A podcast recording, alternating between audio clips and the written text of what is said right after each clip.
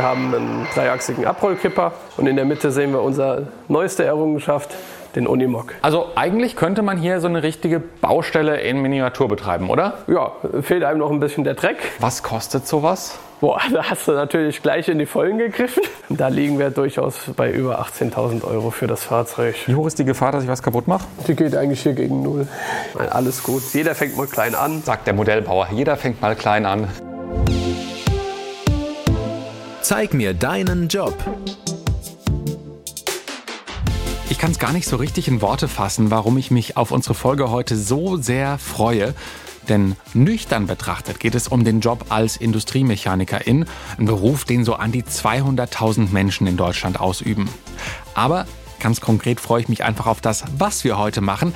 Da kommt das Spielkind in mir durch. Hi, ich bin Alexander Winkler und ich bin heute bei der Firma Scale Art in Waldsee bei Ludwigshafen und die bauen voll funktionsfähige Modelle von LKWs und Kranfahrzeugen und Baumaschinen. Vielleicht darf ich später auch mal eins steuern. Vorher klären wir aber, wie viel große Industriemechanik im Modellbau drin steckt. Und das tun wir mit Maurice Daux. Maurice ist 23 Jahre alt und seit einem halben Jahr mit der Ausbildung fertig. Hallo Maurice. Hallo Alex. Bist du mir böse, wenn ich sage, ich komme mir so ein bisschen vor wie in einem Spielzeugladen für Erwachsene? Nein, gar nicht. Das tut hier jeder, der hier das erste Mal hinkommt. Ich meine, wenn man sich mal hier umschaut, kann man das ja auch nachvollziehen. Ich finde es auch total krass. Hier ist ein großer Laster, der große Baumstämme transportiert. Aber man musste sich vorstellen, so ein LKW, der ist ja normalerweise drei, vier Meter hoch und so um die 14 Meter lang. 14 Meter lang. Ja. Als Modell ist er aber sehr, sehr handlich mit so 20 Zentimetern hoch und einem Meter lang etwa? Ja, hier sind wir ein bisschen länger, mit einem Meter 20 circa, aber gut geschätzt. aber das sind schon richtige Äste, aber das Modell kann auch schon ordentlich was stemmen, oder? Das ist richtig. Also ich sag mal, der Kran, der schafft bei seiner maximalen Ausladung noch ein Kilo, mhm. was schon sehr viel ist für so ein kleines Modell. Aber die Baumstämme handelt er mit Leichtigkeit. Was haben wir noch hier? Wir haben wir sehen, ein bisschen kleineren LKW, der aber auch für so Holz ist, würde ich sagen. Genau. Wir haben nebendran einen dreiachsigen Abrollkipper und in der Mitte sehen wir unsere neueste Errungenschaft, den Unimog. Dann haben wir einen großen Schaufelbagger, wie man ihn von großen Baustellen kennt, Kranwägen, Muldenkipper. Also eigentlich könnte man hier so eine richtige Baustelle in Miniatur betreiben, oder? Ja, fehlt einem noch ein bisschen der Dreck. Dann kann man hier eine Baustelle in Miniatur betreiben. Also dafür sind wir ja auch da. Es gibt ja auch eine große Community rund um unsere Modelle, die auch Parcours sich aufgebaut haben, wo dann eben Dreck, Erde, Baumstämme bewegt wird, werden Straßen gebaut, werden Tunnel gegraben und eben alles, was man auf so einer echten Baustelle auch erleben kann. Du sagst schon Parcours. Da vorne ist so eine Rampe. Ja, das ist ein Holperpfad. Ein Holperpfad. Also im Endeffekt ist es eine Rampe, wo ich nehme mal an, eure LKWs hochfahren, wirklich so geländegängig mit viel Holz, uneben und schon relativ steil. Genau. Können die das, das alle? Wir haben die jetzt in erster Linie speziell gebaut, um den Unimog zu zeigen, aber unsere LKWs schaffen es tatsächlich auch, diesen Pfad hochzufahren. Wenn wir uns mal so ein Modell angucken, keine Ahnung, nehmen wir nochmal hier diesen Holztransport-LKW. Was kostet sowas? Boah, da hast du natürlich gleich in die Vollen gegriffen. Da steht natürlich unser Top-Modell, was auch den Preis betrifft. Aha. Und da liegen wir durchaus bei über 18.000 Euro für das Fahrzeug. Das ist nicht schlecht, aber auch die anderen Modelle, wenn ich richtig geguckt habe, ein paar tausend Euro musst du dafür schon hinlegen. Ja, das ist richtig. Ich sag mal, der Preis kommt eben dadurch zustande, da hier wirklich auch noch alles in Hand gefertigt wird. Wer kauft sich sowas? Wir haben sowohl Privatleute, die etwas vermögender sind, die sich einfach die Modelle kaufen zum Spielen, zum Spaß haben, zum Freizeitverbringen in der Community mit den gleichen Interessen. Wir haben aber auch Firmen, die sich die Modelle eben kaufen mit ihrer Firmenaufschrift, so dass sie halt ein Modell von ihren echten Fahrzeugen haben zum Ausstellen, zum zeigen, was sie haben. Wir haben aber auch Firmen, die Schulungen machen. Wir haben zum Beispiel die Kranmodelle an Palfinger gegeben, dass die ihren Mitarbeitern zeigen können, wie eben der Kran funktioniert mit ihrer eigenen Fernsteuerung. Wir hatten aber auch schon eine Fahrschule, die sich einen Hängerzug hier gekauft hat, um ihren Schülern beizubringen, wie ein Hängerzug rückwärts agiert. Denn so ein Deichsel rückwärts einzuparken ist nicht das Einfachste, auch im Modell nicht. Also von wegen nur Spielzeug. Da wird wirklich akribisch und maßstabsgetreu gearbeitet, damit die Modelle am Ende wie in echt funktionieren. Das alles im Maßstab 1 zu 14,5. Das heißt, alles ist rund 14 mal kleiner als die echten Laster und Co. Hier ist absolute Präzision gefragt und das ist durchaus typisch für Maurices Job. Wobei der Feingerätebau ist nur eine von vielen Spezialisierungen. Die wichtigsten Punkte sind aber überall gleich. IndustriemechanikerInnen organisieren und kontrollieren Produktionsabläufe und sie sorgen dafür, dass Maschinen und Fertigungsanlagen betriebsbereit sind. Sie bauen Maschinen oder ganze Fertigungsanlagen, installieren und vernetzen sie und nehmen sie in Betrieb. So beschreibt die Bundesagentur für Arbeit den Beruf. Je nachdem, in welchem Bereich der Industrie man dann arbeitet, sind unterschiedliche Schwerpunkte von Vorteil. Typischerweise sind das zum Beispiel Automatisierungstechnik, Instandhaltung, Maschinen- und Anlagenbau, Produktionstechnik oder eben der Feingerätebau wie bei Maurice. Wir sind mittlerweile an deinem Arbeitsplatz angekommen in der Werkstatt. Ich sehe einen LKW-Unterbau, also der Rahmen, wo das Ganze am Schluss dann drauf liegt. Und wenn ich das richtig sehe, deins ist der einzige Arbeitsplatz, wo hier so viele Kabel hängen. Das heißt, du machst vor allem Kabelbäume im Moment? Ich sag mal, ich mache die Endmontage vom Fahrzeug. Ich fange eigentlich immer hinten an bei den Rücklichtern. Dann geht es natürlich weiter, wird eine Pumpe eingebaut, werden Ventile eingebaut, um das Öl zu verteilen. Und so geht das dann weiter bis nach vorne. Dann habe ich einen Kollegen, der baut die Fahrerhäuser auf brauche ich am Ende nur draufsetzen und dann ist das Modell im Prinzip fertig. Klingt so einfach. Ich sehe jetzt hier, bisher sind zwei, drei Kabel dran. Du hast vermutlich gerade erst angefangen. Genau. Wie lange sitzt du jetzt an diesem einen LKW, bis er fertig ist? Für dieses Modell im Speziellen ist jetzt ein Dreiachs drei Seitenkipper. Der wird mich so ungefähr eine Woche kosten. Dann lass uns mal auf den Job als Gesamtes gucken. Dein Job in 60 Sekunden. Was ist das Beste? Ein fertiges Modell in seiner vollen Funktion zu sehen. Was ist das Schlimmste? Garantiefall, ja. Wie ist es mit der Kohle? Ich denke angemessen. Was wolltest du eigentlich werden? Modellbauer. Also ich wollte das hier wirklich machen. Was sind die größten Klischees um deinen Job? Dass es ein Traumberuf ist, ohne Fehler. Das Klischee, ein Traumberuf ohne Fehler, was heißt das? Dass es natürlich hier auch Stress gibt, auch Fehler vorkommen, die ausgebügelt werden müssen unter Zeitdruck. Wir wollen das auch. Das heißt, du hast dein Hobby zum Beruf gemacht, aber es ist heute doch ein bisschen was anderes als nur noch Hobby. Ja, sag mal, wenn man es als Beruf macht, dann wird es auch zur Arbeit. Mhm. Nicht im schlechten Sinne, es macht auf jeden Fall Spaß. Aber es gibt natürlich seine Kehrseiten. Wenn ein Kunde kommt, der sagt, dem ist was kaputt gegangen, er hat eine Leckage, es ist irgendwas am Modell, was er nicht toll findet, er ist verärgert. Dann steht man blöd da und muss gucken, dass man es gerichtet bekommt, hat ein schlechtes Gefühl dadurch. Was ist denn so das Schlimmste, was vielleicht mal passiert ist, wenn du sagst, ein Leck oder sowas? Wie kann ich mir das vorstellen? Ein Leck ist auf jeden Fall das Schlimmste. Wir haben ein Hydrauliksystem, was mit Hydrauliköl funktioniert. Und wenn Öl irgendwo austritt, wird das Modell versaut. Öl wegzubekommen ist nie schön, ist nicht einfach. Das Modell ist klein, verwinkelt, schwer zugänglich. Man kommt nicht immer an die Stellen ran, die eingesaut sind. Das ist so eine unschöne Arbeit. Du hast schon gesagt, das ist für viele Kunden aber auch was sehr Emotionales, die da viel Spaß dran haben. Was war denn die krasseste positive Reaktion, an die du dich erinnern kannst? Ich sag mal, Trinkgeld kommt immer gut. Wir hatten mal einen Kunde aus Österreich da, der kam samstags, weil er halt nicht anders Zeit hatte. Sprich, ich war auch samstags hier für den. Und der war dann sehr, sehr begeistert davon, dass es alles so wunderbar funktioniert hat. Und hat dann halt auch ein bisschen was für mich springen lassen.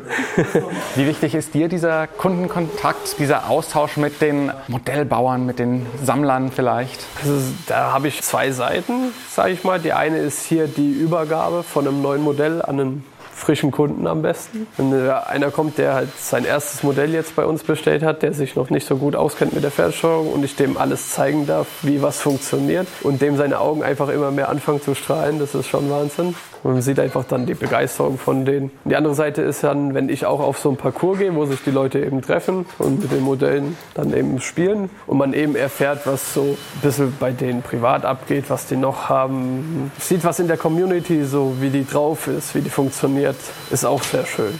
Weil das ist eine sehr sympathische Community. Ich sag mal, wenn man da hinkommt, ist man sofort deren Freund, einfach weil man die gleichen Interessen hat und das ist dann wie eine große Familie schon. Was muss man alles können, um Industriemechaniker, Kleingerätebauer zu werden? Wenn man allein schon das Interesse hat an Modellbau, dann sage ich mal, ist das schon fast genug, um hier anfangen zu können. Denn was einem noch fehlt, werden wir ihm auf jeden Fall beibringen. Von Vorteil auf jeden Fall ist, wenn man schon mal einen Lötkolben in der Hand hat, ein bisschen Kabel löten kann, Elektrik löten kann, das ist auf jeden Fall sehr von Vorteil. Aber wie gesagt, wenn man es nicht kann, ist nicht schlimm. Die großen Sachen, so wie mit einer Drehbank oder einer Fräsmaschine umgehen, das braucht man absolut nicht. Das lernt man dann hier und dann wird man hier auch auf seine Prüfung vorbereitet.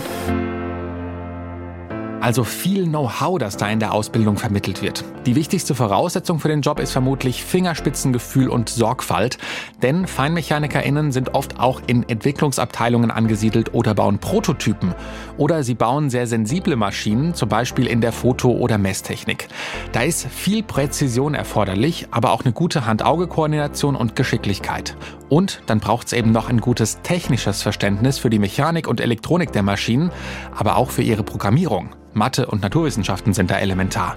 Ansonsten ist zwar formal kein Schulabschluss für die Ausbildung notwendig, in der Regel haben die meisten IndustriemechanikerInnen aber mindestens einen Hauptschulabschluss oder sogar die mittlere Reife. Die Job Challenge. Ich bin ja, wenn ich nicht gerade für Zeig mir deinen Job unterwegs bin, eher so ein Schreibtischtäter. Also ich sitze entweder am Computer oder, naja, stehe am Mikrofon. Tatsächlich mit den Händen arbeiten kommt bei mir aber eher selten vor. Deswegen darfst du mich jetzt mit einer Aufgabe aus deinem Arbeitsalltag herausfordern. Was ist meine Aufgabe? Du siehst jetzt hier das Servo, was später die Anhängerkupplung öffnen wird, um eben Anhänger an und abzuhängen. Servo heißt, das ist eine, ein Motor, ein bestimmter. Dieses äh, Stahlseil, was eben an dem Servohorn befestigt ist, müssen wir jetzt hier durch den Hebel von der Anhängerkupplung führen. Am besten machen wir das von vorne durch das kleine Loch, was da in dem Hebel ist. Dann gehen wir einmal rum und machen das Ganze nochmal, denn doppelt hält besser. Okay, hast du für so Arbeiten eine Lupe? Nein, ich mache das mit bloßem Auge. Ich kann dir aber gerne noch eine Pinzette reichen. So, du hast jetzt gesagt, ich muss erstmal das Loch finden. Genau. Also ich habe jetzt diesen Stahlfaden, mehr oder weniger, in die Pinzette eingeklemmt und bin jetzt hier an der Anhängerkupplung zugange mit einem Loch durch und da muss ich jetzt dieses Stahlseil durchfädeln. Es ist ein bisschen Zielarbeit. Ich zitter auch ganz schön, beziehungsweise man merkt es vor allem, weil das hier alles halt so klein ist. Jede kleinste Bewegung ist da sehr auffällig. Aber ich habe es geschafft. Das erste Mal bin ich durch. Wie hoch ist die Gefahr, dass ich was kaputt mache? Die geht eigentlich hier gegen Null. Dann würde ich mit dem Stahlseil auf der anderen Seite von dem Seil nochmal um diese Öse rumgehen. Und jetzt ist es schon schwerer, weil es ist natürlich schon was im Loch drin. Äh, Muss ich drücken. Wie funktioniert das? Ich hänge. Vor allem, wenn ich hier mit der Pinzette hantiere, dann habe ich ruckzuck die anderen Teile vom LKW in der Hand, aber nicht mehr das Stahlseil. Ah, jetzt habe ich es rausgezogen. Das ist auch schon ein bisschen faserig vorne, das Stahlseil. Ja, wenn du möchtest, können wir es nochmal frisch abschneiden, damit es wieder spitzer ist. So, Versuch Nummer zwei. Du kannst auch mit der Hand den Hebel leicht nach oben drücken und kommst, siehst das Loch vielleicht besser. Ah, es gibt Tricks. Das, was du da gerade machst, das darf ich auch bei jeder Achse mal machen. So ein bisschen das Gefühl, dass meine Finger auch sehr dick sind für hier dieses Modell, aber es könnte auch einfach sein, dass das Modell sehr klein ist. Dü, dü. Magst du dir einen Kaffee holen? Es kann, kann sich nur noch um Stunden handeln. Soll ich dir noch ein Stück Kugel mitbringen? Ich höre mich nicht Nein sagen.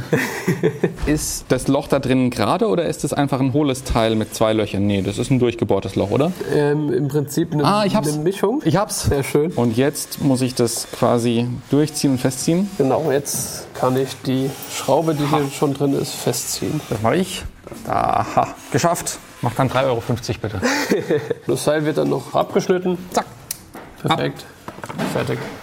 Tschakka. Jetzt ist die. Anhängerkupplung eingestellt. Yes. Okay, ich kam mir gerade ein bisschen, also ich meine, irgendwie waren mir meine Hände im Weg. Das ist alles sehr, sehr klein. Ich glaube, ich habe jetzt zehn Minuten gebraucht, um dieses Seil da zweimal durchzufädeln. Wie lange hättest du dafür gebraucht? Zehn Sekunden. Okay, ähm, Anfängerprüfung mit Bravour durchgefallen. Wie gut oder nicht gut habe ich mich jetzt angestellt für jemanden, der keinen Plan von dem hat, was er tut? Ich würde jetzt sagen, durchschnittlich. Das heißt, da ist noch Luft nach unten. Ja, Dann habe ich jetzt kein ganz so schlechtes Gewissen. alles gut. Jeder fängt mal klein an. Von dem her, Sagt der Modellbauer. Jeder fängt mal klein an. Inwiefern ist dein Job verwandt vergleichbar mit, sagen wir mal, dem großen Bruder, den großen Schwestern, den Industriemechanikerinnen? Gibt es da Übereinstimmungen? Uh, sehr schwierig. Ich sag mal, hier bin ich sehr vielfältig aufgestellt. Hier mache ich neben der Metallbearbeitung auch die Elektrik und die Hydraulik. Das habe ich beim großen, sage ich mal, vielleicht weniger, wo ich jetzt nur an der Drehbank, Fräsmaschine stehe. Was ich hier hauptsächlich eben mache, ist das Zusammenschrauben vom Modell. Also da unterscheiden sich die sehr stark. Tatsächlich ist Industriemechanikerin ein ziemlich vielfältiger Beruf und deswegen kommt es auch beim Gehalt ganz besonders darauf an, wo man arbeitet. Zum Beispiel in welchem Bundesland man arbeitet und ob man in einem Handwerksbetrieb oder in einem Industrieunternehmen arbeitet, kann schon in der Ausbildung ein paar hundert Euro Unterschied ausmachen.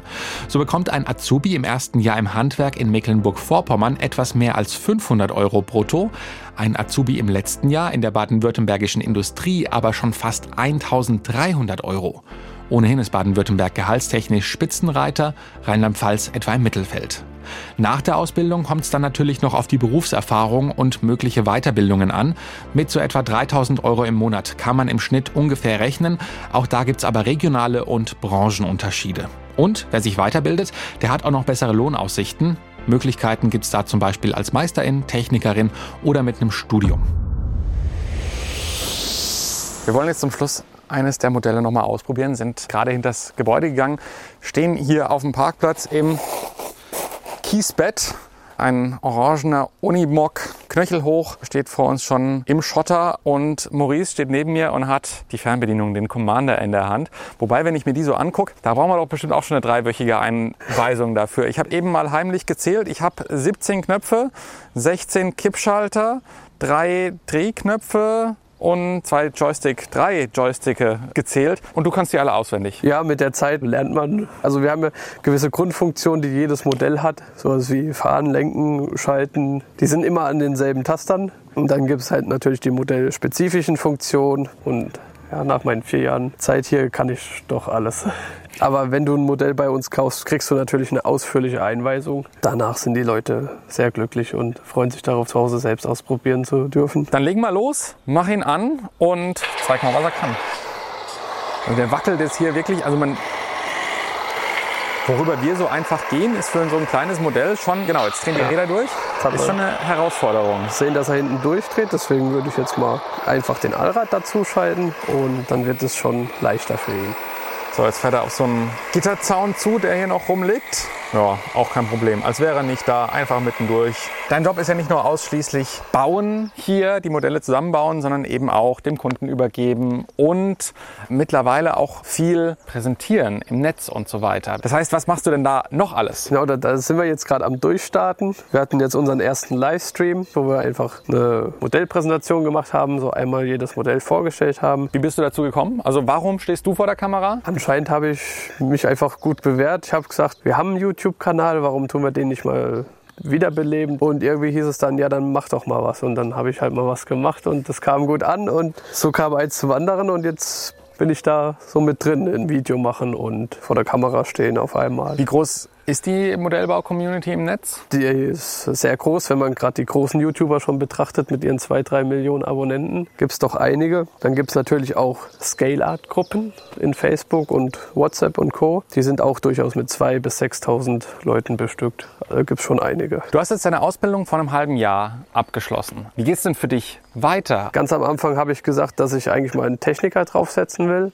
Klar, jetzt kommt, äh, sage ich mal, Social Media für mich dazu hier in der Firma, dass ich da so ein bisschen meine Hand mit drin habe und das ein bisschen auch leiten darf. Und ja, es ist, wird interessant und ich weiß noch gar nicht, wohin es wirklich geht für mich. Aber es klingt auf jeden Fall nach jeder Menge Optionen. Das heißt, du hast erstmal keine Bedenken, dein Berufsleben lang im Modellbau, in welcher Ausprägung auch immer, zu verbleiben. Nein, das gar nicht. Also Modellbau wird mich wahrscheinlich mein ganzes Leben lang verfolgen. Ob jetzt in der Sicht als Bauen oder vielleicht später auch mal in der Konstruktion. Mal schauen. Wie viel davon nimmst du mit nach Hause? Du hast kein eigenes Modell bisher, aber vielleicht, wenn kein Scale-Art-Modell, ja irgendwie anders angefangen. Genau, 2010 kann man sagen, wirklich bin ich da eingestiegen im Modellbau. Da bin ich mit so Offroad-Rennwagen, habe ich da angefangen. Also es sind etwas größere Autos, die etwas schneller fahren wie unsere Modelle hier. Die sind dann wirklich auf Rennen ausgelegt. Rennen wie die Formel 1, nur in klein. Da in dem Bereich habe ich quasi angefangen und dann natürlich auch viel auf YouTube geschaut nach Modelle. Da kamen dann irgendwann die Funktionsmodelle, wurden mir vorgeschlagen. Fand ich die ganz toll und habe halt mal im Internet geschaut. Habe ich gesehen, wo die Firma sitzt und habe gesehen, das ist gar nicht so weit weg von mir. Und so kam ich zu der Ausbildung hier. Wie viel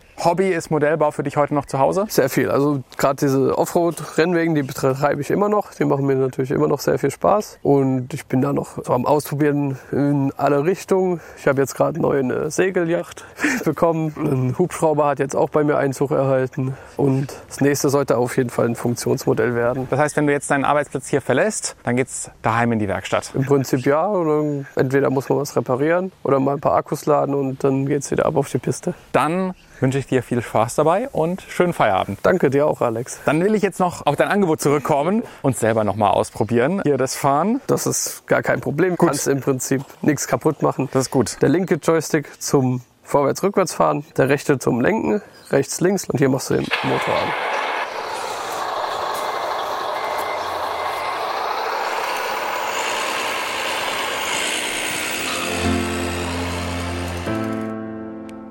Da kommt ganz zum Schluss doch noch das Spielkind in mir durch.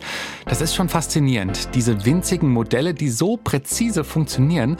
Ich kann mir gut vorstellen, dass jemand wie Maurice, der privat so für Modellbau brennt, auch in dem Beruf so richtig aufgehen kann. Vielleicht ist das auch was für euch, wenn ihr technisch und handwerklich interessiert seid, denn die Ausbildung zum Industriemechaniker oder zur Industriemechanikerin deckt so viele Arbeitsfelder ab. Wobei, ich ganz persönlich habe nach den kleinen Modellen jetzt erstmal Lust bekommen, auch mal einen richtig großen Bagger oder LKW auszuprobieren. Vielleicht wird das ja eine der nächsten Folgen hier im Podcast.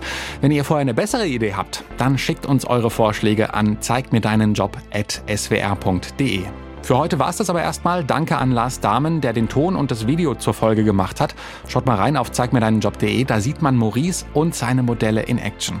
Und hört bei der Gelegenheit gerne auch mal alle anderen Folgen an, denn wir machen jetzt erstmal eine kurze Sommerpause. Das heißt, im August kommt keine neue Folge von Zeig mir deinen Job. Die nächste Episode gibt es dann am 2. September. Bis dahin sind viele von euch in den Sommerferien und wir nutzen die Zeit, die nächsten Folgen vorzubereiten. Ich bin Alexander Winkler. Tschüss.